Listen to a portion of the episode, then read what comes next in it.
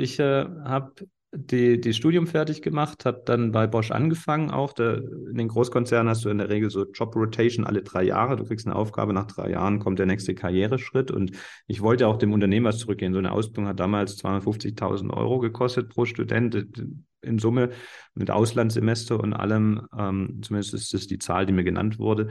Und äh, dann habe ich gedacht, das wäre jetzt auch unfair, da einfach sich ausbilden zu lassen und zu gehen. Ähm, das hab, ich habe dann da eine Stelle angefangen und habe äh, gesagt, die drei Jahre mache ich auf jeden Fall. So ziemlich genau nach den drei Jahren, äh, wo dann auch meine Chefin kam und sagte, und Nico, jetzt China oder USA? Und dann, da wir ja immer über Weiterempfehlungen gearbeitet haben, wusste ich jetzt auch, wenn ich jetzt ins Ausland gehe, drei Jahre, dann reißt ja diese ganze Kette, was ich aufgebaut habe, eine Empfehlungskette quasi wieder ab. Und dann gesagt, okay, dann habe ich mich noch zwei Wochen nach Indonesien auf eine Insel äh, verkrochen zum Tauchen und drüber nachdenken, ob ich jetzt wirklich kündigen möchte. Und dann habe ich mich für Ja entschieden und habe äh, Bosch verlassen und bin in die freie Wirtschaft gegangen, wie man so schön sagt bei Bosch.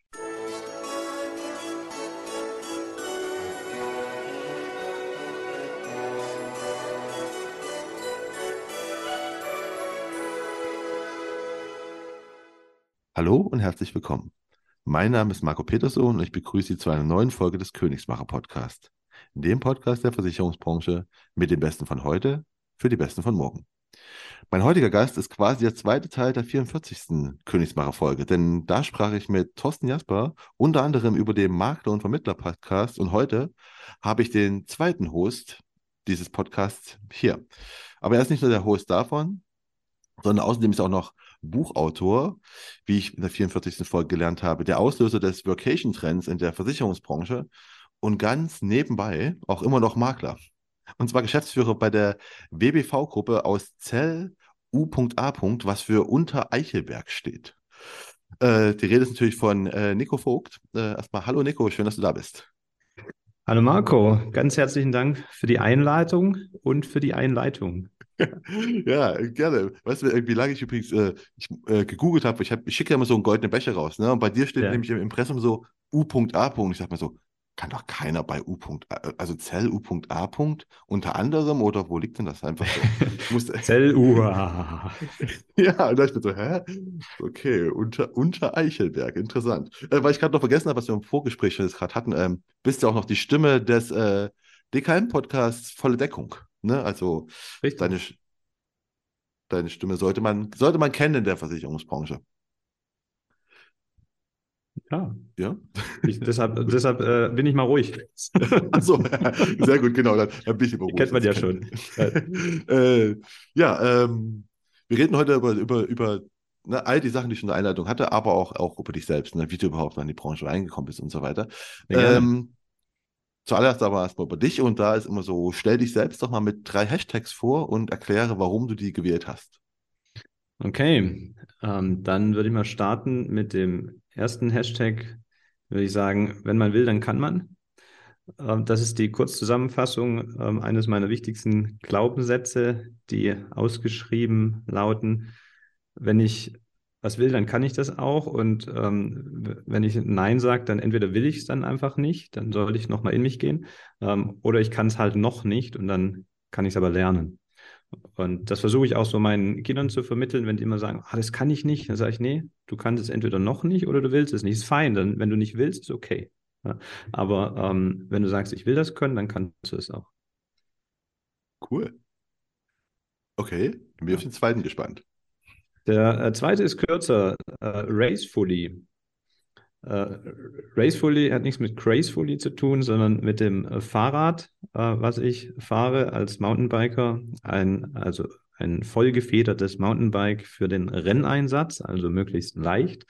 Und ähm, früher haben wir als Mountainbiker darauf immer äh, gelächelt, darüber als Hardtail-Fahrer, also als nur vorne gefederte Fahrrad, äh, Fahrräder. Ähm, aber als alter Herr, so ab 40, darf man dann auch Fully fahren. Und ähm, ich werde jetzt wieder in den Rennzirkus einsteigen nächstes Jahr und dann wird das, äh, das Gerät der Wahl wird dann das Race Fully sein. Ach was, du fährst also richtig, du, du hast ein Mountainbike, also zum einen, wo ja. du herkommst, gehe ich mal von aus, gibt es auch Berge, deswegen macht es bei dir auch Sinn. Ja, ja, genau. Also, weil ich kenne viele, die Mountainbike haben und halt auf dem flachen Land leben. Ja, ist okay, aber bei dir. Wir hatten es ja, wir hatten ja eingangs, ne, unter Eichelberg. Ja. ähm, das ist nicht der einzige Berg hier, sondern ich wohne ja am Fuße der schönen Schwäbischen Alb. Und das ist ein schönes Mittelgebirge, direkt am Albtrauf heißt das. Das heißt, es sind so 400 Höhenmeter, ähm, die es in jede Richtung zu bezwingen gilt. Und dann kann man natürlich auch ständig hoch und runter fahren. Also von daher ist es eine ideale Mountainbike-Gegend hier. Ja. Aber du fährst auch richtige Rennen, also reden, reden wir von solchen Querfeldein? Äh, genau, also ähm, die Disziplin, die ich fahre, heißt Marathon. Das hat nichts oh. mit den 42 Kilometern beim Laufen zu tun. Die Renndistanzen sind da immer irgendwo zwischen 60 und 120 Kilometer. Äh, meistens werden verschiedene Längen angeboten und die gehen dann tatsächlich, also äh, querfeldein in dem Sinne nicht, sondern es sind natürlich Wege, aber es sind halt in der Regel Schotterwege oder sogenannte Single Trails, also so diese Wanderwegchen. Ähm, und das gibt es auch in kompakter, dann nennt sich das Cross Country. Ähm, dann ist das ein kurzer Rundkurs, der dann entsprechend meist künstlich angelegt ist oder noch künstlich Hindernisse reingemacht sind. Ähm, da geht es dann noch mehr um Tempo und, und kurze Rundenzeiten. Ähm, deshalb, das ist mehr so für die Jüngeren, die noch ein bisschen spritziger sind. Ähm, aber wenn sowas in der Region ist, fahre ich da auch gern mit. Aber der Schwerpunkt liegt dann auf dem Marathon, weil je älter man ist, desto besser ist man ja eher im Ausdauerbereich und nicht auf der Kurzdistanz. Und dann hast du gedacht, so fahre ich mal so 60, 120 Kilometer, einfach so Schotterwege. Ja, das habe ich äh, früher äh, viel gemacht. Früher heißt so 2008 bis 12 war wahrscheinlich so meine hochaktive Phase. Da waren wir schon ziemlich gut unterwegs mit dem Team. Also ich war ja nie Profi, sondern Amateur, aber die, um das so ein bisschen einzuschätzen, die, der größte Erfolg war dann der, der erste Platz am Amateurlauf der deutschen Meisterschaft. 2007 war das, glaube ich. Wow. Ähm, also das ging schon sehr professionell zu bei uns, aber man muss ja nebenher noch arbeiten. Ähm, und äh, dann kamen die Kinder und dann habe ich gesagt, so jetzt hast du alles erreicht, was du so erreichen kannst, bevor es dann zu viel wird. Und dann hänge ich mal die Rennschuhe erstmal an den Nagel und konzentriere mich auf die Familie. Und jetzt sind die Kinder groß genug, dass es mich nicht rund um die Uhr braucht. Und da will ich das wieder nutzen, um dann wieder selber ein bisschen aktiv zu werden. Wie lange bist du, also wo du deutscher Meister wurdest, äh, war das war auch so eine 120 Kilometer Strecke oder wie lang war die und wie lange hast du gebraucht dafür? Nur mal so für mich zum Einschätzen, wie, wie, ähm, wie lange Zeit? Das müsste ich jetzt nachgoogeln. Ähm, ungefähr. Also St. Ingbert ist die Stadt und ich glaube 2007 war das Jahr, also Deutsche Meisterschaft St. Ingbert Mountainbike, dann kann man das nachgoogeln. Ähm, die Strecke, ich glaube, das waren dann so um die 80 Kilometer. Wie lange ich dafür gebraucht habe, kann ich dir nicht mehr sagen. Ein paar Stunden vielleicht so drei oder so. Okay. Ähm, das ist nur mal so Einordnung für mich. Weißt du, 80 Kilometer für mich, ich, ich fahre Rad, weiß ich. Also wenn ich mal von A, kurze Wege von A nach B muss, ne? Und deswegen wären so 80 Kilometer für mich. Äh, es, hängt, es ist tatsächlich immer, wenn man, wenn man sagt, ja, ich war trainieren, dann ist immer die Frage, oh, wie viele Kilometer? Und wenn man dann kurze Kilometer sagt, dann, ah ja, und wenn man viel sagt, dann wow. Äh, tatsächlich hängt es ja an der Topografie. Es macht ja einen Unterschied, ob ich äh, 50 Kilometer, ständig 20 Prozent Steigung in den Alpen hochfahre oder ob ich äh, 120 Kilometer im Flachen fahre, dann wären die 50 sportlich eigentlich deutlich anspruchsvoller. Ähm, aber das weiß dann nur der Insider wieder. Also du musst eigentlich immer die Topografie, also zumindest fragen, wie viel Höhenmeter und wie viel Kilometer und welcher Untergrund war es, Straße oder Gelände. Ne? Dann kann man es langsam einordnen. Ich kann im Ernst, wenn du sagst kurze Strecken, 50 Kilometer, weißt du? Äh, ja, das ist für mich schon eine sehr lange Strecke. Ähm, ja, gehen, gehen, wir lieber weiter, sonst deprimierend. Äh, was, was, ja, das ist Racefully. Ähm, der, der äh, dritte Hashtag würde ich sagen, geteiltes Wissen ist doppeltes Wissen. Ähm, das ist so meine Überzeugung geworden in den letzten Jahren, weil ich das einfach Learning by Doing äh, gemerkt habe am eigenen Leib und der eigenen Firma wenn man sich mit Kollegen austauscht, dann äh, und auch seine Tipps und Tricks äh, zur Verfügung stellt, es kommt deutlich mehr zurück, manchmal auch von ganz anderer Richtung, als man rausgibt. Ähm, und äh, das ist ein toller Energiefluss. Und das ist ja das, was wir, was es eingangs ja gesagt, auch mit der Vocation dann in die Praxis umgesetzt haben. Ähm, das ist mir auch ein, eine Herzensangelegenheit geworden, ja. Ja, das, also das ist nicht nur mit der Vocation, sondern auch, das auch das, ich habe ja eingangs auch gesagt, sondern die ganzen, die ganzen Königsmacher, Königsmacherinnen, die ich hier so einlade, äh, dass ich irgendwann überrascht war, dass die alle sich ähneln. Ne? Mhm. Und äh, genau das ist halt auch so ein Faktor, weißt du, wo du, äh, dass alle, die sehr gut sind, ihr Wissen gern teilen. Die also alle sagen, ich gebe das gern weiter, weil ich, äh, ich, ich bekomme viel mehr zurück und der Kuchen ist eh groß genug.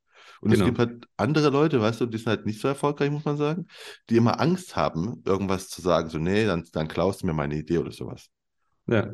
Nun, nee, das, halt das, das, tatsächlich hatten wir das mal, als wir die erste Vacation ausgeschrieben haben. Wir wollten die damals im Ausland auch machen, auf Kreta, und dann kam Corona und dann ging das nicht mit den Flügen und so weiter. Aber ähm, da kam dann auch eine Rückmeldung eines Kollegen, äh, weil wir ihr gesagt haben, die Idee ist, jeder bringt so sein Erfolgsgeheimnis mit und teilt das. Dann bringe ich eine Idee mit und kriege 19 neue. Dann habe ich mein Wissen verzigfacht in ein paar Tagen. Und äh, nee, also ich teile doch nicht meine Geschäftsgeheimnisse, dann werde ich ja kopiert. Und das ist halt so die Oldschool-Denke in meinen Augen.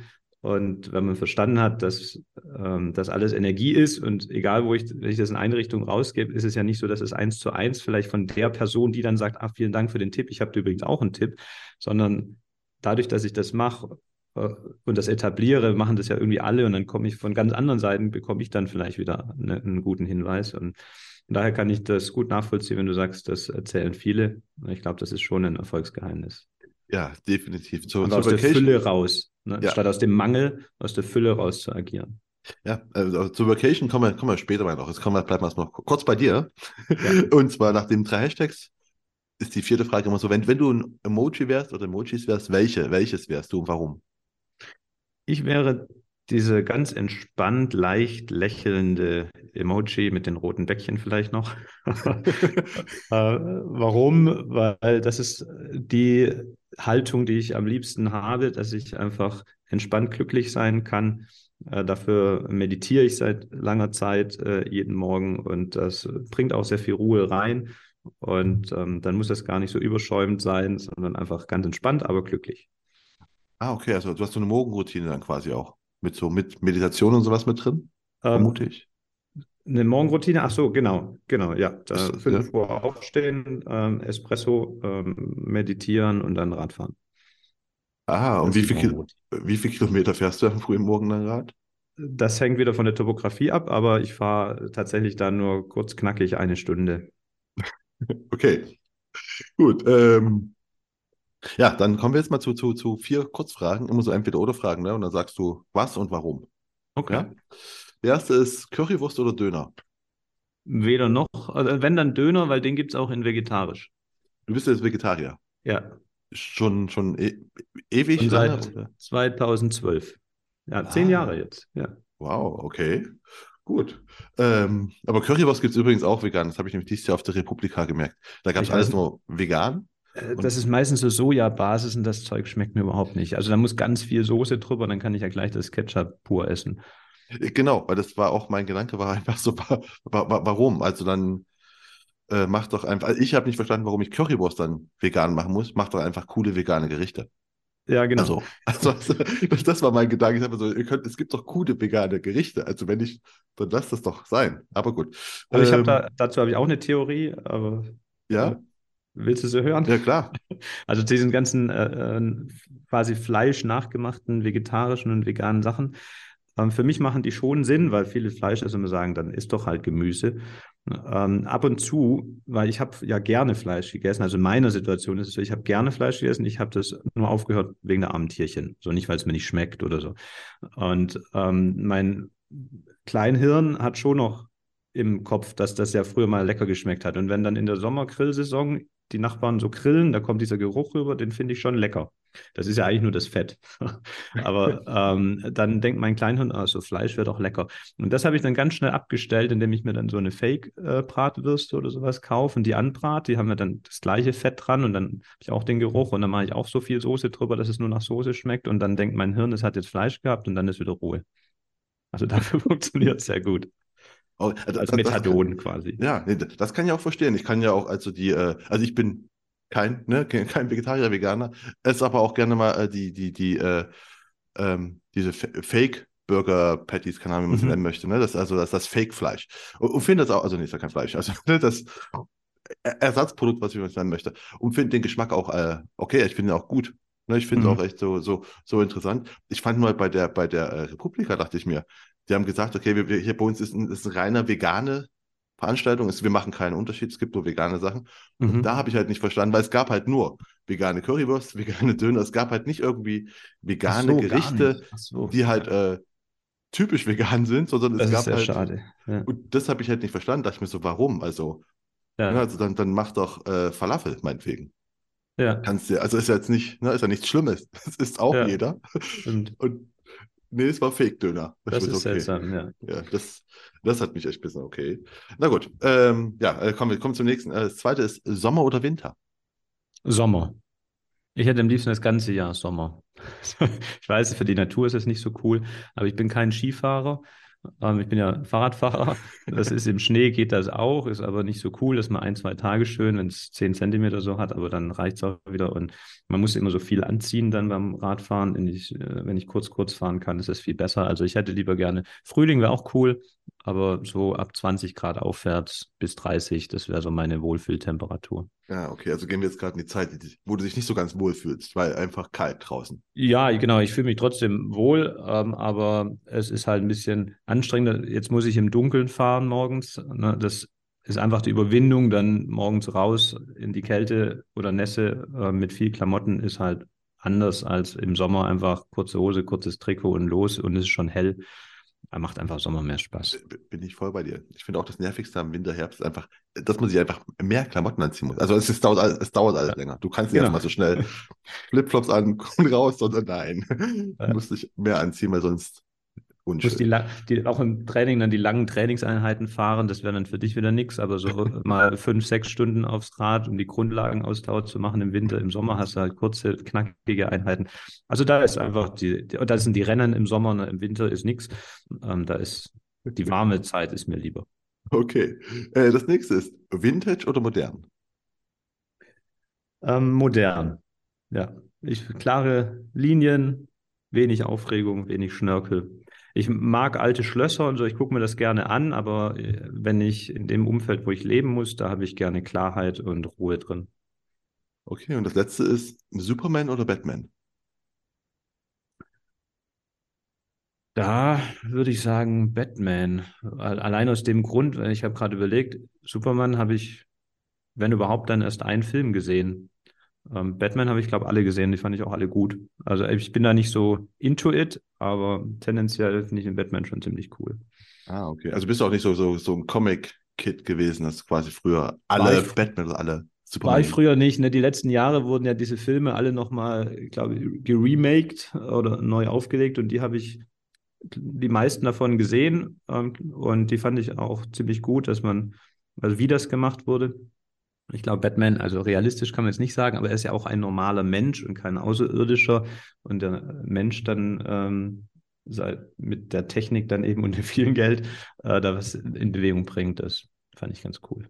Ah, okay. Also hast du auch früher gar nicht Comics gelesen dann? Nee. Bist du gar nicht? Ja, Mickey Mouse. bist das äh, lustige Taschenbuch. Ah, okay. Das, Das, hat mein Vater gesammelt, die habe ich immer heimlich gelesen. Hast du heimlich gelesen, weil es verbotenes Wissen in den Tages...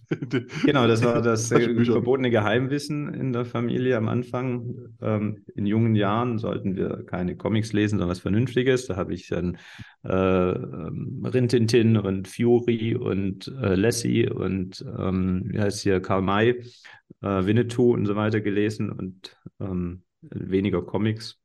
Und Ah. äh, irgendwann habe ich dann also so kurz mal in die Comics vom Papa von seiner Sammlung reingeguckt. Das habe ich auch.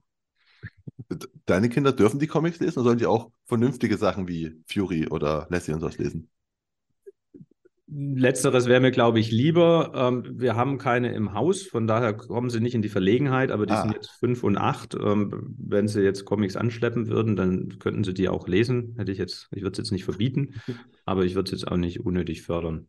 Ah, okay. Aber du findest also auch dann schon die, die Klassiker, nenne ich es mal so, ne? Karl May und so weiter, dann auch schon besser?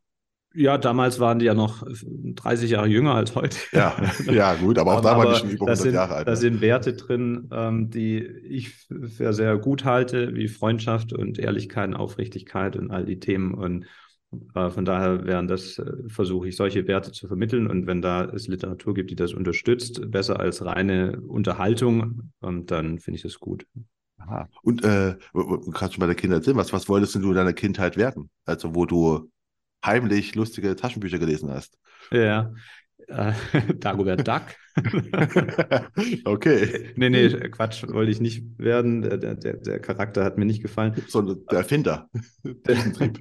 ja, Düsentrieb auch nicht. Nee, eigentlich hatte ich äh, weder da so eine Vorbildperson als auch irgendeinen Berufswunsch, kann ich mich nicht dran erinnern. So die Klassiker Feuerwehrmann, Polizist oder irgendwas. Das erste, wo ich mich dran erinnern kann, das ist dann nicht mehr Kind, sondern Jugendlicher mit der Berufswahl, äh, dass ich klar wusste, ähm, ich will Manager werden. Ich wusste zwar nicht, was das heißen soll und was das tatsächlich ist, aber das fand ich cool, in einem Großkonzern so Manager zu sein. Und ähm, daraufhin habe ich ja auch ganz bewusst deshalb BWL studiert und nicht nach dem Motto, wie die meisten BWL-Studenten, die nachgesagt wird, ich weiß nicht, was ich machen soll, dann mache ich mal BWL. Sondern das war schon gezielt und ich habe es ja gemacht, fertig gemacht, war dann ja auch Manager und habe dann festgestellt, das ist nicht das, was ich will. Ähm, aber damals war das so der einzige Berufswunsch, an den ich mich jetzt erinnern könnte. Ah, okay. Das, äh, okay, du hast also dann schon gezielt äh, nach deiner also du hast dann, aber der Schule, dass deine, deine Abi-Kurse noch nicht entsprechend Manager gewählt oder irgendwas. Nee, da hatte ich, da konnten wir gar nicht auswählen an unserer Schule. Da waren wir zu wenig Schüler. Wir hatten Leistungskurs Deutsch und äh, Mathe.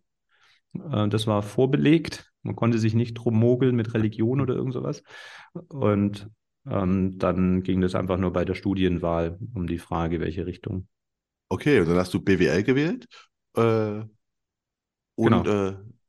In einem ja, also dualen Studium. Ne, ich wollte ja eigentlich zu einem Konzern. Und ähm, bei uns in Baden-Württemberg hat das begonnen. Inzwischen gibt es das ja deutschlandweit, das duale Studium, das man äh, in, damals in drei Jahren gemacht hat. Ähm, heute schließt man das mit dem Bachelor ab, damals noch mit dem Diplom. Und in den Semesterferien sitzt man nicht daheim und zieht von Studentenparty zu Studentenparty, sondern ist dann im Betrieb eingesetzt in den verschiedenen Abteilungen und paukt quasi den Stoff, den die Studenten sonst ja im Eigenstudium, eigentlich in, in der studienvorlesungsfreien Zeit erarbeiten sollen, dann in den drei Monaten durch. Das sind dann kleinere Gruppen, das ist alles ein bisschen schulischer, ähm, aber im Prinzip sind die Inhalte die gleichen. Wir haben das auch äh, unsere Mitstudenten an der FH und Uni in Stuttgart damals schon beneidet, dass die dann so viel Freizeit hatten. Aber am Ende ziehst du dann halt in drei Stunden, äh, drei Jahren äh, durch bist dann Diplom-Betriebswirt damals. Und ähm, für, für mich war das der Unterschied immer zur Uni. Der an der Uni lernen die Dinge, lernen die Studenten, warum etwas so ist. Also ich kann dann perfekt eine Formel herleiten. Und in der damals Berufsakademie, heute duale Hochschule, habe ich immer gesagt, es ist so, du lernst die Formel anzuwenden. Du hast keine Ahnung, wie du die herleiten müsstest, aber du lernst die einfach und dann kannst du die in der Praxis anwenden. Und das war immer mehr mein Ding, die Dinge dann auch in die Praxis umzusetzen, als nur darüber theoretisch zu philosophieren. Ähm, und äh, wo hast du, bei welchem Unternehmen hast du die angewendet? Das war bei äh, Bosch, bei der Robert Bosch oh, GmbH. Also ein ganz großer Konzern, wo du auch dann dich gezielt beworben hast und genommen wurdest. Das war bei den 90ern dann wahrscheinlich noch, oder? Ja, ich war als, ja nicht so als süddeutsches Kind wollte ich ja äh, zu einem Automobilhersteller möglichst. Ah, das war im Jahr 2000, genau, gerade so. Ah. Und ähm, da haben wir hier Daimler und BMW. Ich war immer BMW-Fan, ich wollte gern zu BMW. Die hatten ein ähnliches Programm, das war ja Bayern. Ähm, das war nicht duale Hochschule. Die haben ein eigenes, hauseigenes Programm mit ähm, kaufmännischer Ausbildung und dann FH-Studium, das Ganze kompakt in fünf Jahren, glaube ich, damals, hatten aber nur drei Plätze pro Jahr und glaube 3000 Bewerber oder so. Und äh, da ging es dann um die Assessment Center und mein Onkel hat mir damals geraten, äh, bewirb dich bei möglichst vielen, damit du das trainieren kannst, bis du dann bei BMW vorstellig wirst. Und dann bin ich so eigentlich aus der duale Hochschule gekommen, habe mich bei den Konzernen hier in der Region beworben und wurde dann, bin ich bei BMW in den letzten zehn war ich, aber leider nicht in den letzten drei. Und ähm, bei Siemens und Bosch hat man mich aber genommen und dann habe ich mich für Bosch entschieden, was jetzt nicht so das klassische äh, Automobilhersteller-Traum ist. Unten in der Halle werden die tollen Autos produziert, sondern nur eigentlich langweilige Diesel-Einspritzpumpen. Aber das ist auch die Erkenntnis dann gewesen, ziemlich schnell. Es ist ziemlich egal, was die da unten in der Halle produzieren. Oben im Büro malst du nur bunte PowerPoint-Folien und schreibst Excel-Tabellen. Und das war dann auch schon der Grund, wieder sich noch weiter neu zu orientieren. Ah, du hast also nach deinem dualen Studium, hast du schon festgestellt, ah ja, ist nicht so ganz meins. Schon während, weil ja? das ist der Vorteil des dualen ah. Studiums. Du bist ja im Betrieb eingesetzt. Und ich weiß noch, dass wir dann damals bei mir im Wohnzimmer saßen, äh, zu viert, vier Kommilitonen und alle so ein bisschen frustriert waren und ernüchtert. Das ist ja das, der Praxisschock quasi, den die viele Studenten erst nach dem Studium haben mit ihrem ersten Job. Den hatten wir dann schon während dem Studium. Und ähm, als Ergebnis von diesem Gespräch haben wir eigentlich alle gesagt, das machen wir so nicht weiter. Ähm, wenn ich heute gucke, bin ich der Einzige, der jetzt dem Konzern sozusagen entkommen ist. Ähm, aber es war damals dieses Bild, wo ich mir gemalt habe, äh, wenn ich Rentner bin und ich sitze dann auf so einer Veranda von irgendeinem warum auch immer, Südstaaten-Villa. Halt damit nichts zu tun, aber das war dieses Bild. Die haben ja diese großen Porches, ja. diese Wanden, so einem Holz-Schaukelstuhl äh, ähm, und habe meinen Enkel auf dem Schoß. Und dann fragt mich dieser Enkel, du Opa, was hast du denn gemacht dein Leben lang beruflich? Und dann sage ich, lieber Enkel, ich habe 40 Jahre lang PowerPoint-Folien gemalt und Excel-Tabellen gehackt. Und das, dann habe ich gedacht, das kann es nicht gewesen sein, da will ich was Cooleres erzählen. Das war so die Entscheidung, zu sagen, da muss was anderes passieren. Ah, okay, also hast du wirklich deine Ausbildung fertig und bist dann, aber und, und bist dann, um was Cooleres zu machen, in die Versicherungsbranche gegangen? Ja. genau. ja okay. Tatsächlich, genau. Ich äh, habe die, die Studium fertig gemacht, habe dann bei Bosch angefangen auch. Der, in den Großkonzernen hast du in der Regel so Job Rotation alle drei Jahre. Du kriegst eine Aufgabe, nach drei Jahren kommt der nächste Karriereschritt. Und ich wollte auch dem Unternehmen was zurückgehen. So eine Ausbildung hat damals 250.000 Euro gekostet pro Student in Summe mit Auslandssemester und allem. Ähm, zumindest ist das die Zahl, die mir genannt wurde. Und äh, dann habe ich gedacht, das wäre jetzt auch unfair, da einfach sich ausbilden zu lassen und zu gehen.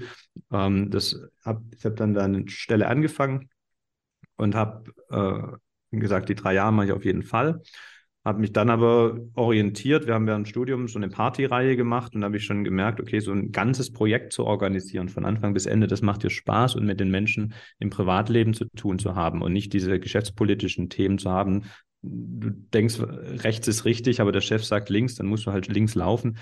Und ähm, das, das nur um dem Chef womöglich noch die Karriere zu befördern und gar nicht, weil es für das Unternehmen sinnvoll wäre und all diese Themen, da hatte ich einfach keine Lust drauf. Und ähm, dann habe ich überlegt, eigentlich erst in die Gastronomie zu gehen oder ne, Entertainment.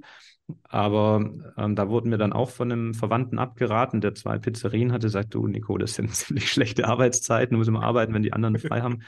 Ähm, brauchst hohe Investitionen und so weiter. Und ähm, dann kam wir schlussendlich im Gespräch mit meinen Eltern drauf, dass mein Vater gesagt hat, du, ich will dich zu nichts drängen. Ne?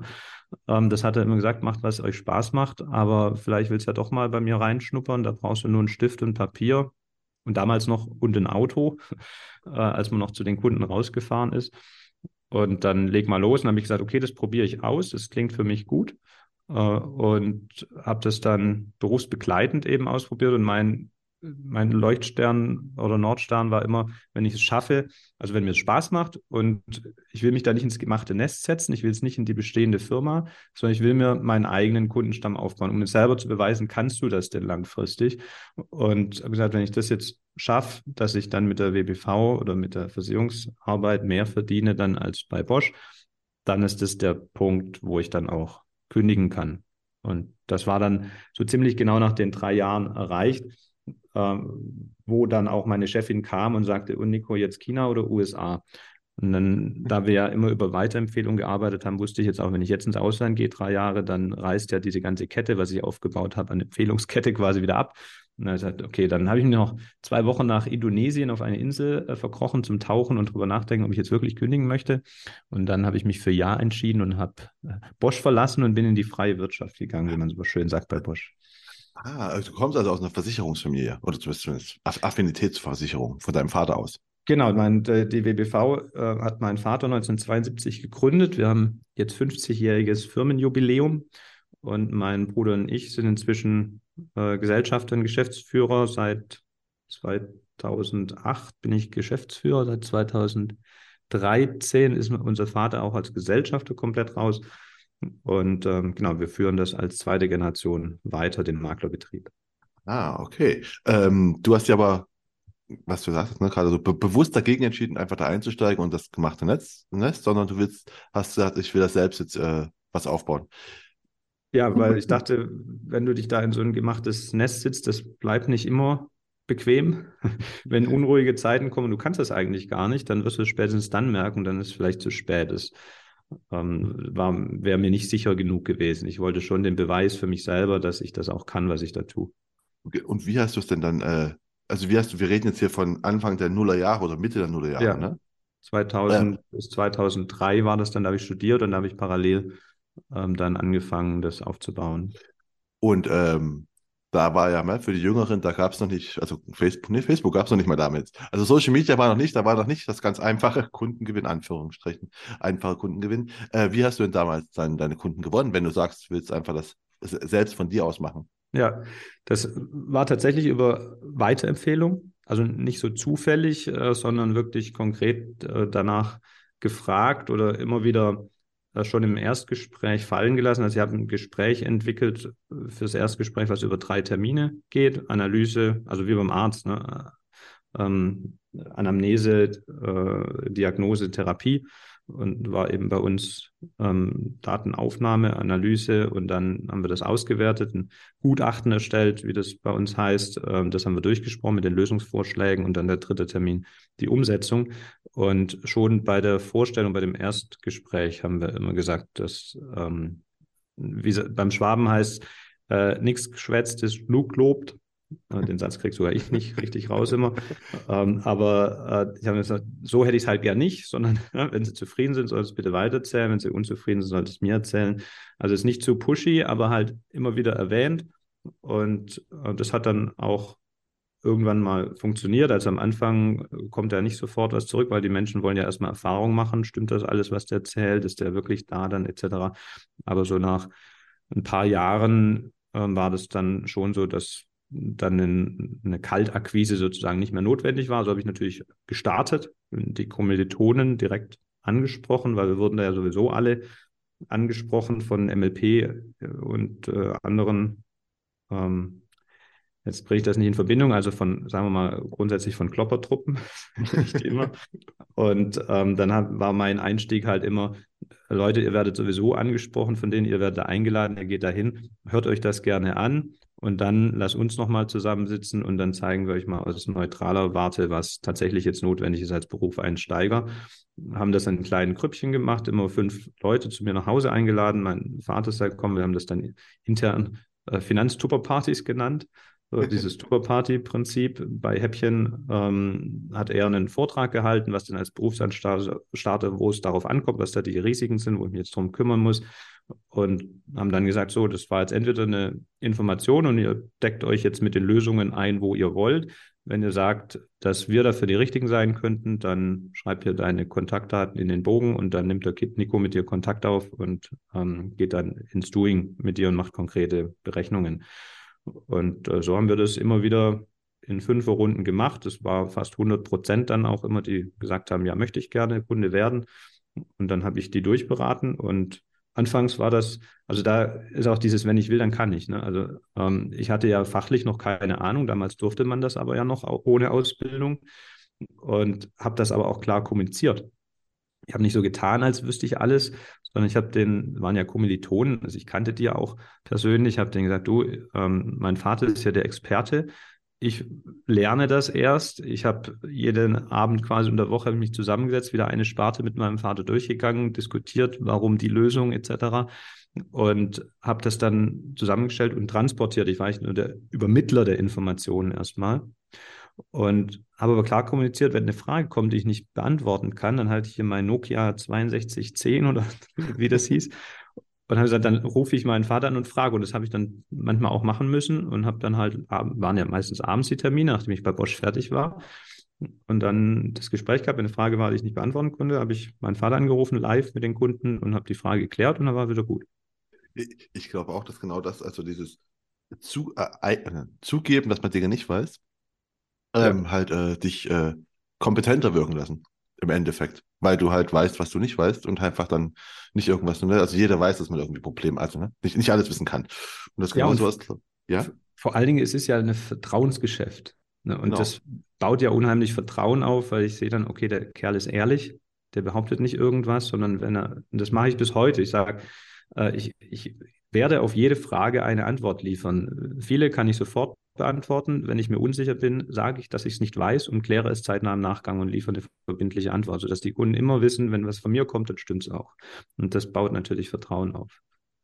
Und äh, dann bist du halt, hast bei Bosch gekündigt, hast gesagt, okay, ich, ich steige jetzt dann komplett ein. Du bist dann aber schon in das Unternehmen von deinem Vater eingestiegen mit, ne? Du hast, oder? Ich habe erstmal als 84er gearbeitet, als freier Handelsvertreter. Okay.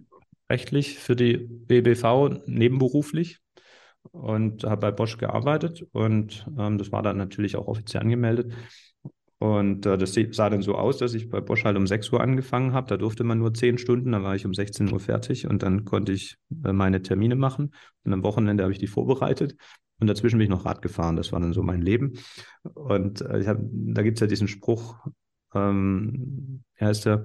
Man muss ein paar Jahre so leben, wie keiner leben will, um dann leben zu können, wie keiner leben kann. Und das habe ich mir dann immer gesagt, du paust das jetzt einfach durch. Und äh, deshalb war dann vielleicht so in Summe maximal fünf Jahre und dann konnte ich ja gut dann nur noch von der WBV leben. Und da war ich Handelsvertreter und ähm, dann bin ich eben 2008, da war ich ja dann schon lange bei Bosch weg, da habe ich 2006 gekündigt und äh, nach zwei Jahren Geschäftsführer geworden. Ah, bis okay. dann war ich Handelsvertreter.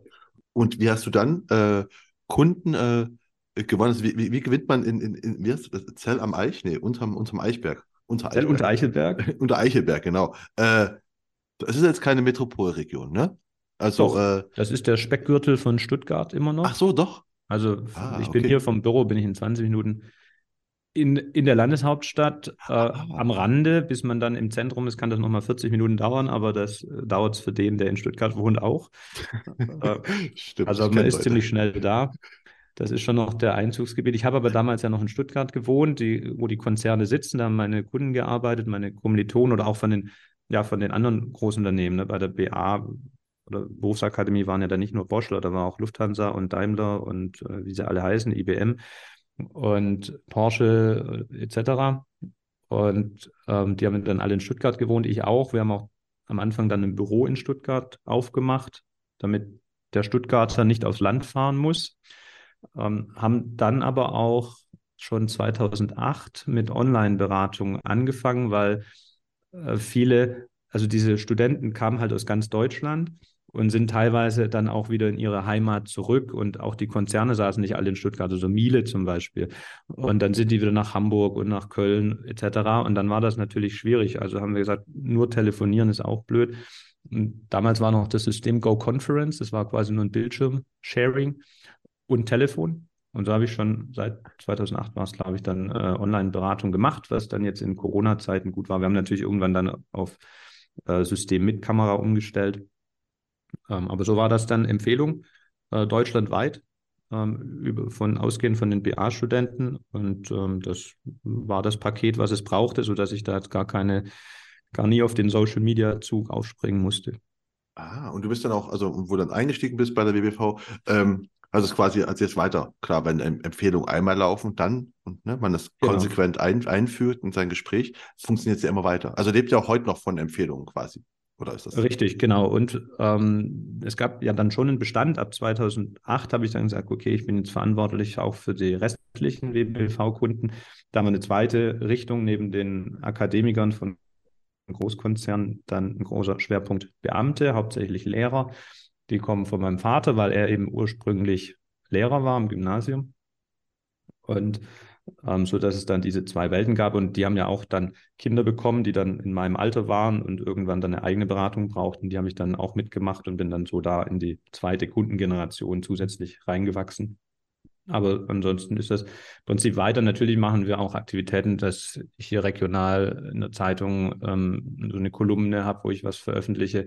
Da kommen dann immer wieder Anfragen oder es kommt auch mal was über die Website. Aber wir haben jetzt nicht den, noch nicht zumindest den einen Online-Channel, über den wir regelmäßig Anfragen generieren, sondern das läuft tatsächlich hauptsächlich über Weiterempfehlungen. Ah, du hast eine Zeitungskolumne in der, in der regionalen Zeitung? Äh, ja, also regionales Blättchen, also, ne? jetzt nicht keine ja, überregionale ja. Tageszeitung. Ja. Nee, aber es ist ja trotzdem, also A ist eine Zeitungskolumne, ist schon mal, ist, ist ja schon mal gut, aber B ist auch, dass es halt noch in, in, in, im Jahr 2022 ne, noch funktioniert. Dass man sagt, okay, solche Kanäle sind auch nicht tot, ne, wenn alle sagen, du musst zu Facebook und TikTok, äh, sondern auch äh, ja, ja je ländlicher man ko kommt wahrscheinlich, denke ich, desto wichtiger sind diese Kanäle noch. Ähm, man, wir leben ja alle in so einer Online-Bubble.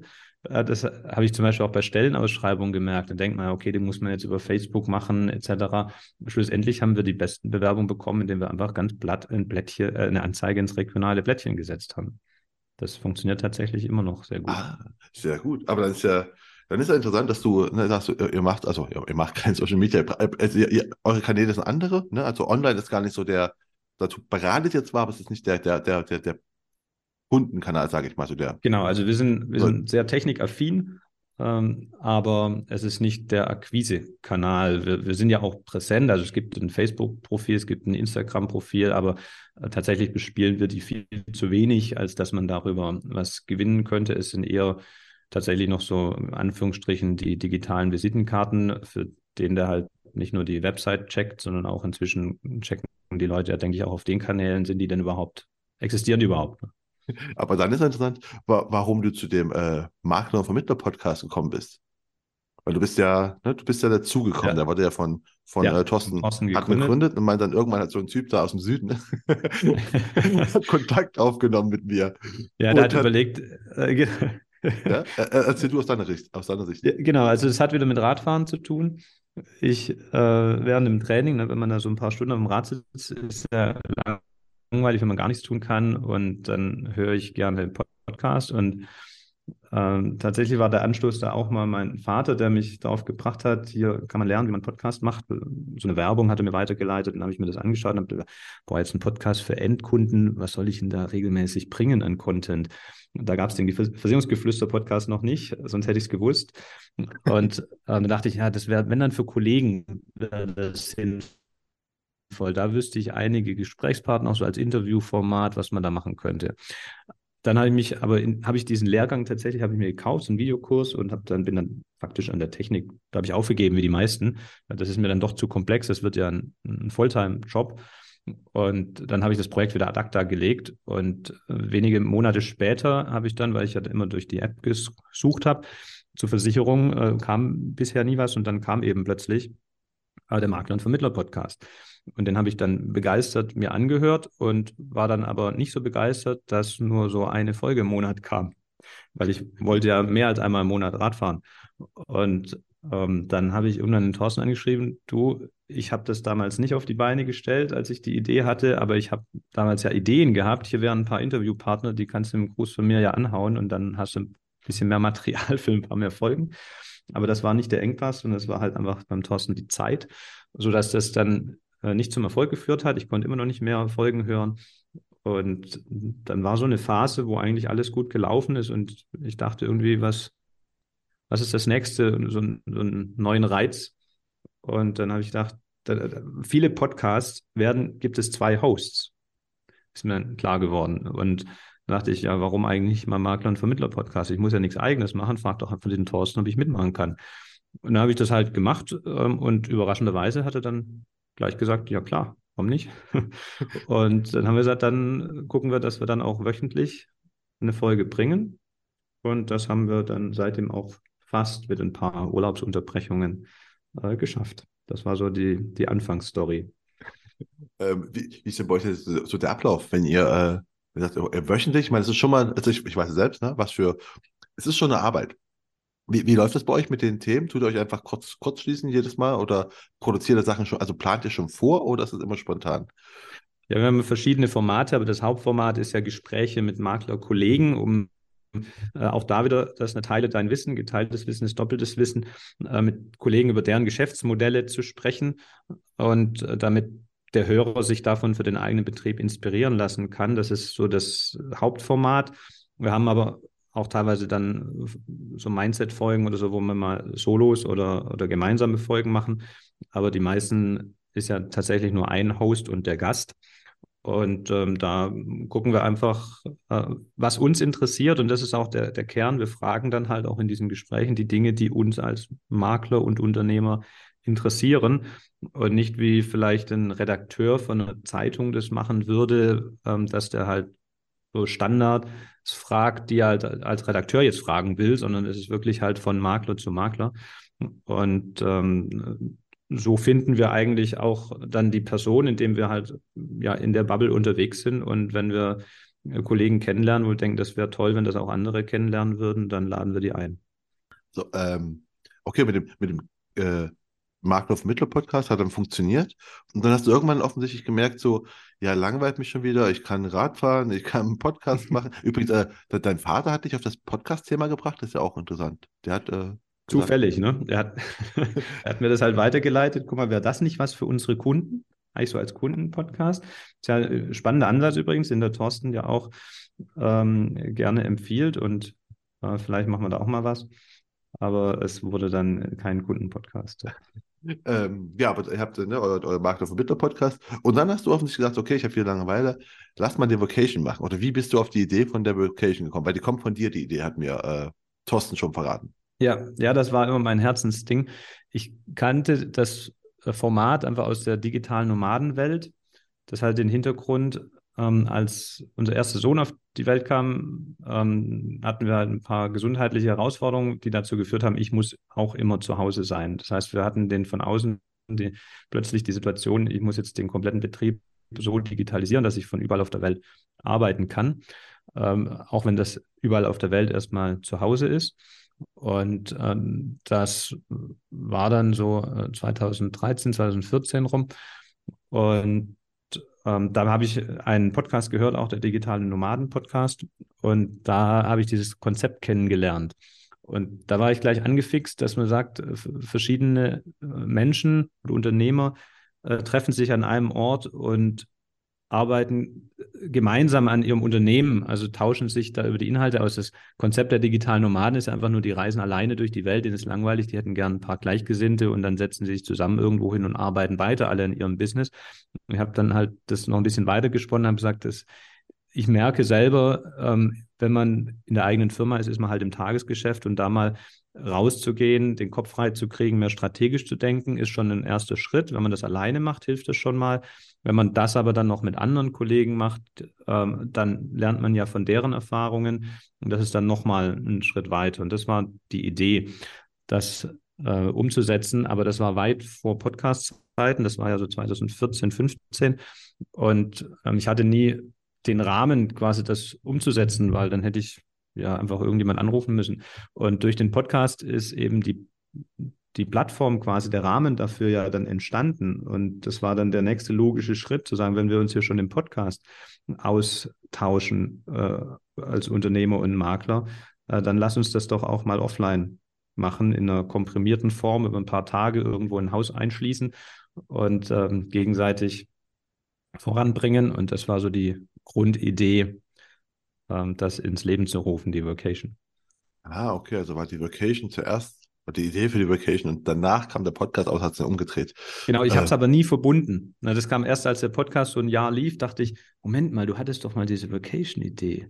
Jetzt habe ich doch auch den Rahmen dafür. Ja, also das war jetzt nicht geplant, aber so hat sich dann zusammen, die Puzzleteile zusammen ergeben. Ah, deswegen war auch am Anfang die Gedanken wegen den digitalen Nomaden. Wir machen das im Ausland. Genau, das war, genau, das war der, die erste Idee. Und dann haben wir gemerkt, nee, das funktioniert nicht, das muss in Deutschland sein, das muss von jedem erreichbar sein, jeder muss im Auto hinkommen können in Corona-Zeiten. Und dann haben wir jetzt einen ganz wunderbaren Ort gefunden in der Mitte von Deutschland, wo für alle gleich weit ist.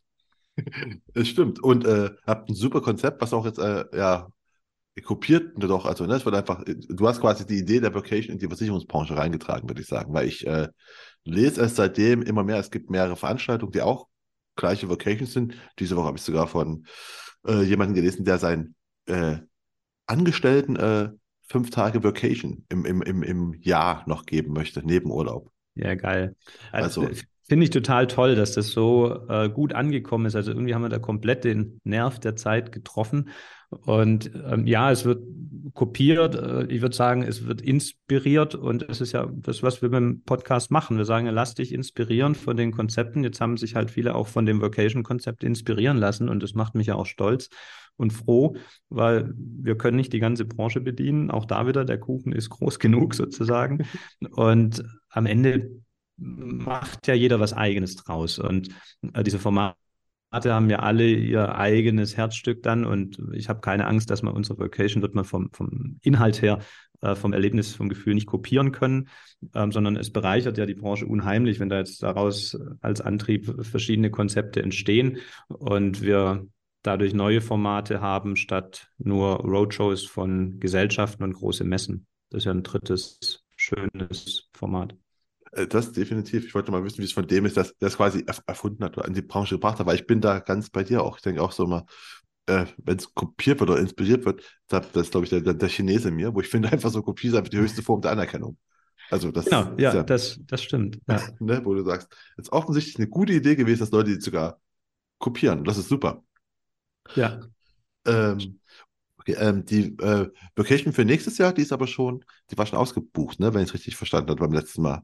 Richtig, genau. 23 ist schon wieder ausgebucht. Wir haben eine Warteliste. Das heißt, wenn jemand sagt, ich habe da Bock mitzukommen, ähm, wir können ja den, den, wir haben eine Website dafür, wir können den Link ja an die Shownotes machen. Ja, Der ja, ist gerne. Ähm, vocation.vertriebsansatz.de ähm, oder aber auch einfach über unsere Seite vertriebsansatz.de haben wir es jetzt oben auch äh, ähm, rein. Und dann kommt man auf eine Seite, wo man sich dafür bewerben kann.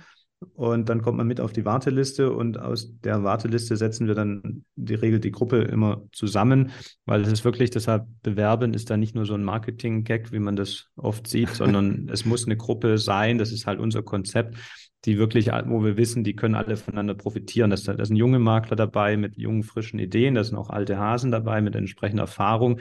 Da kommt was anderes raus, als wenn ich nur alte Hasen oder nur junge Wilde äh, zusammen mixe. Und äh, deshalb ist es wirklich so, dass wir gucken, wie harmoniert das am besten. Und den, das Team sozusagen für 23 steht schon. Ähm, für 24 äh, kann man sich äh, gerne noch bewerben. Ah, okay. Also es wird halt wirklich zusammengestellt, eine Gruppe. Das habe ich mich gefragt, habe ich vergessen gehabt, Thorsten zu fragen. Ihr stellt halt wirklich eine Gruppe zusammen, die halt, wo du sagst, die profitieren davon. Ne? Also, ja. wo du sagst, bewerben heißt nicht, first come, first get, sondern einfach so, du willst dabei sein, wir gucken mal, ob es passt. Ja, genau. Und das ist ein guter Ansatz. Also, also, da wird auch niemand abgelehnt, äh, also das habe ich zumindest bisher nicht machen müssen, sondern einfach zu schauen, okay, die Gruppe ist so perfekt und die Personen von, von ihrem Hintergrund passen dann eher wieder für die nächste Gruppe. Okay, spannendes Konzept. Ähm, ja, ähm, stehen schon neue Pläne bei euch im Plan, nachdem du ja offensichtlich einen Podcast hast du gemacht und hast, okay, jetzt machen wir die Vacation. Planst du in Zukunft weitere Sachen? Also von der Podcast-Seite her, äh, von der Podcast-Seite her, äh, wir haben viele Ideen. Ähm, was wir davon konkret dann umsetzen, müssen wir uns selber mal noch überraschen lassen. Das wäre noch zu früh, darüber zu sprechen. Ja. Ähm, aber äh, natürlich sage ich auch immer, Stillstand ist Rückschritt. Also wir werden auch das Konzept inhaltlich immer weiterentwickeln, weil auch wenn wir Wiederholungstäter haben, dass die dann was Neues mitnehmen. Ähm, das ist das eine, aber wir haben auch ganz neue Ideen, ähm, aber die sind noch sehr unausgegoren. Bin ich bin mal gespannt, wird auf jeden Fall ja viel passieren in Zukunft. Ähm, und äh, aber entwickelst du auch an, an, deinem Unternehmen, arbeitest du ja auch weiter. Ne? Du bist ja, bist ja der Hauptberuf, wie gesagt, du bist ja nebenbei noch. Richtig, genau. Ja. Also Podcast ist eigentlich nur nebenbei und äh, wir sind Versicherungsmakler. Das ist unser Beruf und so verdienen wir Geld. Und äh, da wollen wir für die Zukunft auch weiter wachsen. Und da ist es Ziel, dass wir über Bestandsübernahmen wachsen. Ähm, das haben wir vor zwei Jahren begonnen und das möchten wir weitermachen, äh, weil wir einfach wissen, wir können sehr gute Synergieeffekte herstellen, weil wir äh, sehr prozessorientiert sind. Das habe ich damals bei Bosch gelernt. Also es war nicht alles für die Katz. Und ähm, über diese Prozesse, wenn ich dann halt einen Bestand übernehme, der noch keine Prozesse hat und ich kann den auf unsere kundenorientierten Serviceprozesse und so weiter draufsetzen, dann ist es ein Mehrwert für alle. Und das ist so unsere Strategie, wie wir auch weiter wachsen wollen. Also wenn es jemand gibt, der das hört und sagt, ich bräuchte noch einen Nachfolger, lass uns gerne sprechen. Ja, ne, verlinkt wirst du sowieso. Was halt aber noch ein guter Übergang ist seinen Prozessen, die bei euch äh, wunderbar funktionieren, offensichtlich, weil auch alles digitalisiert ist. Du hast ja auch noch, ich habe am Anfang auch noch erzählt, so nebenbei hast du auch noch ein Buch geschrieben, ne? Ja. Äh, Smart, Smart Versichern war es, glaube ich. Richtig, Smart Versichern heißt das, ja. Ist auch vor zwei Jahren gewesen, oder? Das wurde, ich glaube, Dezember 21 kam es in die Läden. Oder, ah, oder war es ein bisschen früher, also im Herbst 21, glaube ich, ja. Okay, wie, wie kam es dazu? Wegen Corona? Nichts zu tun gehabt, deswegen schreibe ich mein Buch? Oder? Ist so ähnlich. Ja, ich hatte die, die, die, Idee hatte ich schon länger, ähm, aber bin nie in die Umsetzung gekommen, weil das habe ich tatsächlich aufgeschoben geschoben. Und ähm, dann war ich auf einer An Veranstaltung und da fiel eigentlich so, das habe ich mich dann committed zu meinem Bruder und gesagt, so jetzt mache ich das einfach mal. Und das war im Januar 20, glaube ich. Also es hat dann noch mal so eineinhalb Jahre gedauert, ähm, weil ich tatsächlich die, es sollte schon richtig gut werden und äh, die Intention war, äh, das Thema Bildung. Also wir erfahren halt in der Schule nichts über Versicherungen und ich wollte ein Buch schreiben, was, wenn der Leser das liest als Endverbraucher, unsere Zielgruppe sind ja Privatkunden und jetzt nicht Gewerbe, dass wenn ein Privatkunde, so ein Berufsstarter oder so das liest, dann hat er einen Überblick, was sind die Risiken, die ich habe, was sind die Themen, wie man sowas lösen kann und was sind auch die richtigen Fragen, die ich meinem Berater stellen kann, um dann auf Augenhöhe mit ihm zu kommunizieren, weil ich halt in der Praxis oft gemerkt habe, die Menschen haben halt null Vorwissen. Teilweise, wenn sie älter sind, hatten sie dann schon schlechte Erfahrungen gemacht, weil sie dann rein über die Schiene gehen mit null Vorwissen. Dann vertraue ich halt dem, der da sitzt, nach dem Motto, mach einfach, wird schon gut. Die einen machen das dann gut, die anderen halt nicht. Und dann ja, entstehen da halt auch Situationen, die nicht so schön sind. Und das wollte ich, ich kann eins zu eins nicht ganz Deutschland beraten. Und dann dachte ich, wenn ich das mal aufschreibe als Hilfestellung, dann habe ich dazu meinen Teil beigetragen. Das war so die Intention. Und äh, hast du dann im, Verlag gesucht oder machst du das im Eigenverlag? Also wie ist denn, wenn jetzt einfach jemand das ja, hört und sagt sich, hey, Tatsächlich cool, habe ich äh, einen Verlag gesucht, aber da äh, ist es so, ich habe gelernt dann, ähm, ein Verlag kriegt, glaube ich, 1000 Anfragen am Tag oder so, das ist unglaublich. Da ist Versicherung natürlich nicht das äh, most sexiest Thema der Welt.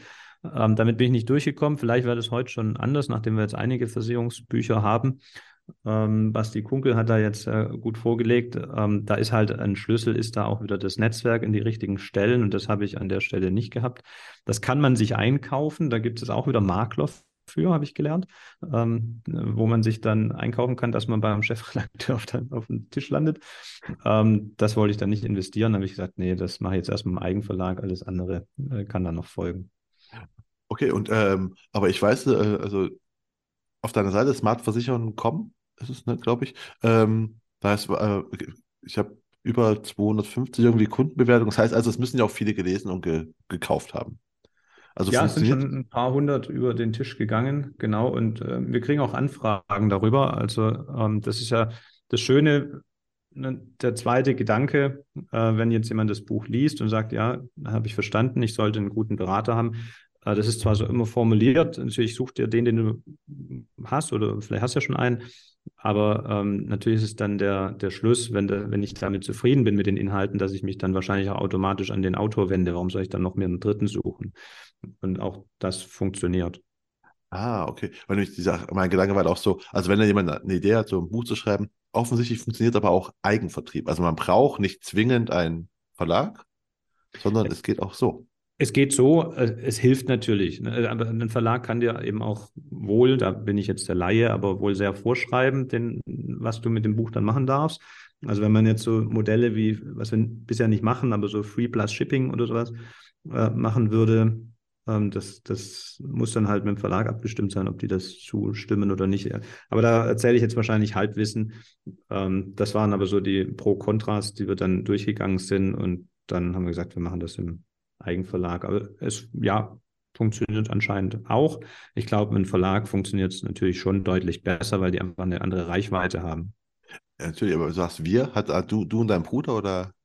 Äh, ich und der, der mir geholfen hat, das zu schreiben. Ah, also ich okay. habe auch da überlegt, nicht äh, wie, sondern wer äh, kann das machen. Also und ähm, ich habe zwar die Inhalte geschrieben, aber ich habe die diktiert und das Ganze, wie formatiere ich jetzt diesen Word-File und das Inhaltsverzeichnis und äh, das Cover-Design und so weiter, das habe ich ausgelagert.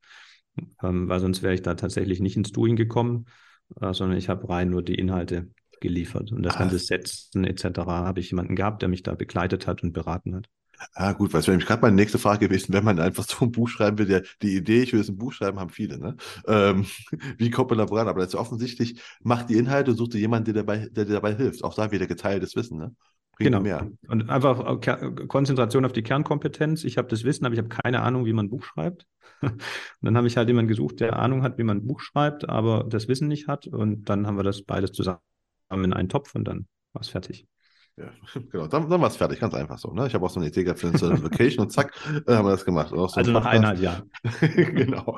Ja, ich kenne Leute, die schreiben länger an Büchern. Ähm, seit zehn Jahren höre ich da, ich schreibe ein Buch. Äh, deswegen ist anderthalb Jahre sehr, sehr gut. Da war eine, war, muss ich auch sagen, also ne, man kann es auch in wenigen Wochen schreiben, wahrscheinlich ein Buch, äh, machen ja auch viele. Aber mir war dann irgendwann aber auch, hatte ich dann keine Lust mehr. Dann war wirklich so ein halbes Jahr kreative Pause. Also effektive Arbeit war wahrscheinlich am Ende auch nur ein halbes Jahr. Ähm, aber ähm, ich habe mir die Zeit einfach genommen, weil es sollte halt gut werden. Ich wollte nicht nur ein Buch haben, damit ich ein Buch habe, sondern sollte auch Mehrwert liefern.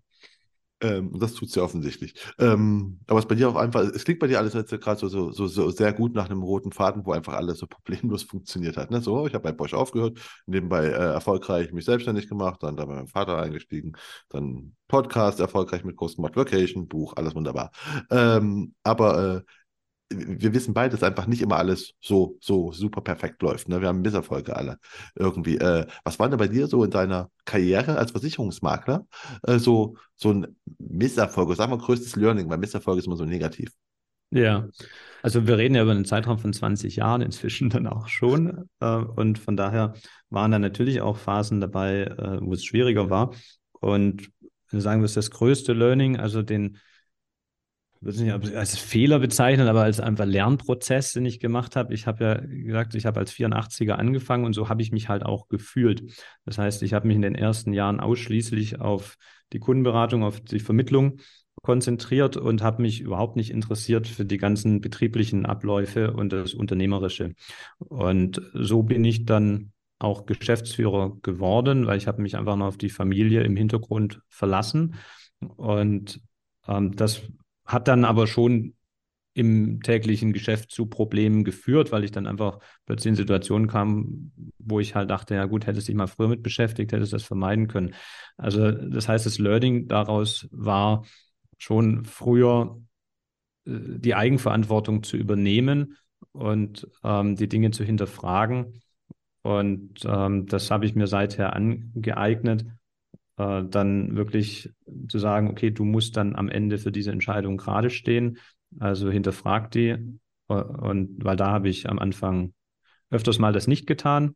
Und das hat dann, und wenn es nur interne Spannungen waren, etc., sind viele kleinere Situationen als das eine große Event ähm, dazu geführt, dass es halt nicht so rund lief. Und deshalb würde ich das immer empfehlen. Äh, hinterfrag die Dinge und entscheide immer so, dass du dafür auf jeden Fall selber gerade stehen kannst. Was aber auch bedeutet, du musst dann quasi dein, dein Geschäft halt so umfassend äh, auch kennen. Nicht nur, in Anführungsstrichen nur auf das Beraten, sondern einfach auch das Unternehmertum im Hintergrund. Ja, Richtig. Richtig. Und das war auch dann so die Kehrtwende, wo ich dann gesagt habe, okay, ich interessiere mich nicht nur für Vertrieb und für Versicherungen, sondern ich darf den Horizont ein bisschen weiter spannen und mich nicht nur mit Maklern austauschen, sondern einfach auch mit branchenübergreifend, mit anderen Unternehmern, um zu sehen, wie führe ich denn ein Unternehmen und, und das geht auch in Richtung Mitarbeiterführung und äh, Gesellschaftsstrukturen und so weiter. Und das war schon nochmal ein großes Learning und ein Eintritt in eine ganz andere Welt, aber sehr wertvoll und kann ich auf jeden Fall jedem, der ein Unternehmen führt, auch empfehlen, sich nicht nur in der eigenen Branche auszutauschen, sondern auch branchenübergreifend. Äh, sind wir jetzt gerade schon am, am, Ende ein super Übergang, weil am Ende habe ich noch mal so drei Fragen an meine, an meine Gäste und die sind einfach äh, erstmal so, was war denn der beste Tipp, den du am Anfang bekommen hast? Der kam von meinem Vater. Der beste, der wirklich beste Tipp war eindeutig, denke bei allem, was du tust, immer langfristig. Vor allen Dingen als junger Mensch, der ja noch auf die Abschlüsse angewiesen ist. Ähm, mach keinen Abschluss, nur damit du einen Abschluss hast, sondern denk immer langfristig. Denk immer in der, wie es neudeutsch so schön heißt, Whole Life Customer Value. Ähm, und äh, das habe ich komplett verinnerlicht und äh, das hat sich schon sehr oft bewährt. Das wäre mein wichtigstes Learning, was mir mitgegeben wurde. Das ist auch allgemein, das ist, das ist eine Sache, die ich auch allgemein Leuten äh, immer erkläre, weil ich, ich habe ja unterrichte nebenbei Studenten und merke, dass sie einfach alle sehr kurzfristiges Gedankengut, also Gedankengut haben. Immer so kurzfristig denken und denken, ich, ich mache jetzt gerade was und das funktioniert gerade nicht, ne? wo ich denken muss, langfristig, ne? langfristig denken, langfristig. Ja. Äh, ja, und kann, ne, kannst du dann langfristig dir auch noch in, in den Spiegel schauen? Äh, ist das jetzt nur was, was ich mache, um kurzfristig Erfolg zu haben, oder ist das, hat das, ist das nachhaltig in jeglicher Hinsicht? Ähm, das immer zu fragen. Genau, ne? und, und einfach, manchmal musst du einfach länger dranbleiben, bis irgendwas funktioniert. Ne? Also bist du halt, ne? Du kannst nicht irgendwie so zwei Folgen Podcast machen und dann sagst du, okay, es hören nicht 50 Millionen Menschen den Podcast, es ist, es ist, äh, ja. es ist äh, schlecht, ne? Sondern ich so, okay, du musst einfach länger dranbleiben. Das, das sage ich immer, das ist der Bambus. Äh, äh, wenn man weiß, wie ein Bambus wächst, der braucht, ich weiß nicht genau wie lange, ich bin kein Gärtner, aber ähm, sehr lange. Äh, du siehst erstmal von außen gar nichts und dann wächst er aber ziemlich schnell, in ein paar Tagen ist er dann sehr groß geworden. Und diese Vorarbeit, diese äh, jahrelange, wo man von außen noch nichts sieht, das ist aber auch wichtig, damit dann das, was dann schnell kommt, auch stabil steht. Ah, okay. Das ist aber gleich mal noch ein bisschen äh, Tipps aus der Fauna. Genau. bekommen. ähm, ja, wobei Tipps sind, äh, was für einen Tipp hättest du gerne am Anfang von deiner Karriere schon gehabt, den du selbst hart erarbeiten musstest? Das war tatsächlich ähm, so wahrscheinlich haben das schon ganz viele gesagt, ich habe es vorhin selber schon gesagt, aber wirklich tausche dich mit Kollegen aus. Das habe ich nämlich viele Jahre nicht gemacht und äh, hier so in meinem eigenen Silo gearbeitet und das habe ich erst begonnen mit dem Podcast. Das war für mich auch zum Beispiel das große Geschenk aus dem Podcast. Wir monetarisieren den ja nicht in irgendeiner Form. Ähm, ist ja nicht für Endverbraucher. Ich gewinne dadurch ja keine Kunden. Ähm, aber das war äh, das, was ich gelernt habe, wow, was gibt es da draußen eigentlich für tolle Geschäftsmodelle und habe davon ja viel gelernt. Ist auch jede Folge ja für mich ein kleines Coaching. Und deshalb jedem, der neu anfängt, würde ich sagen, von Anfang an, äh, warte nicht, sondern tausche dich mit den Kollegen aus, unterstütz andere, dann kommt auch wieder zu dir von irgendwo was zurück. Das ist eine. Das andere, was ich schon immer gemacht habe und was ich auch bewährt habe, ist einfach lies sehr viel. So den Eindruck, viele können sich da nicht mehr lang konzentrieren.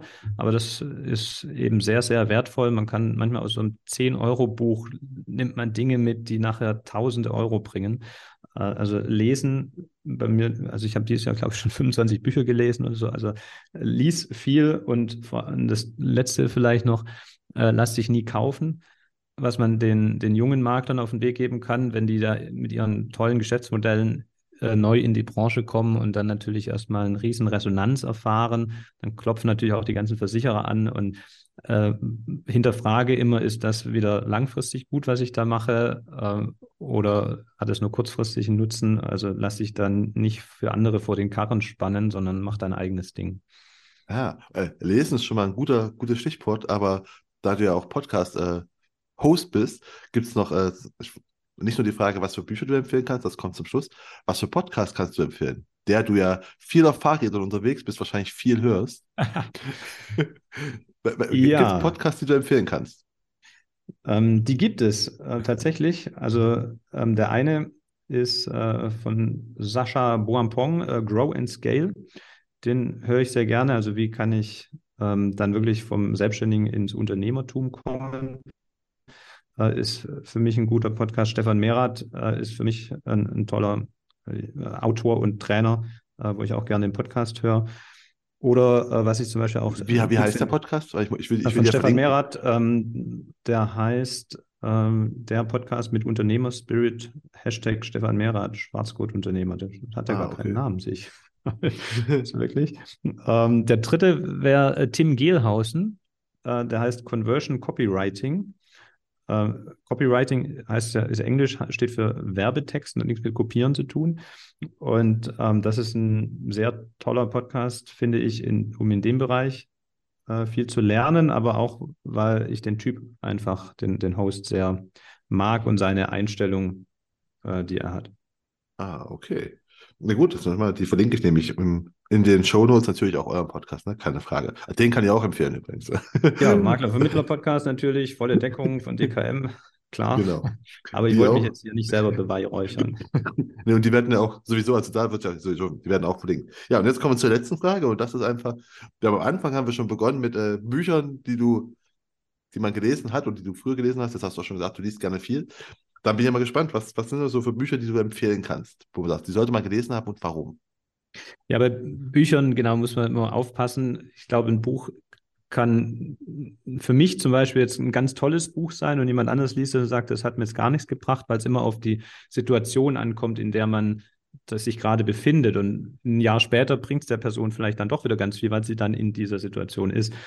Aber ähm, wenn man, wenn ich mich jetzt für drei Bücher entscheiden muss, wo ich sagen kann, da kann jeder auf jeden Fall was mitnehmen, ähm, dann wäre eines so zur Persönlichkeitsentwicklung, finde ich ein ganz äh, tolles Buch, äh, Der Selbstentwickler von Jens Korsen.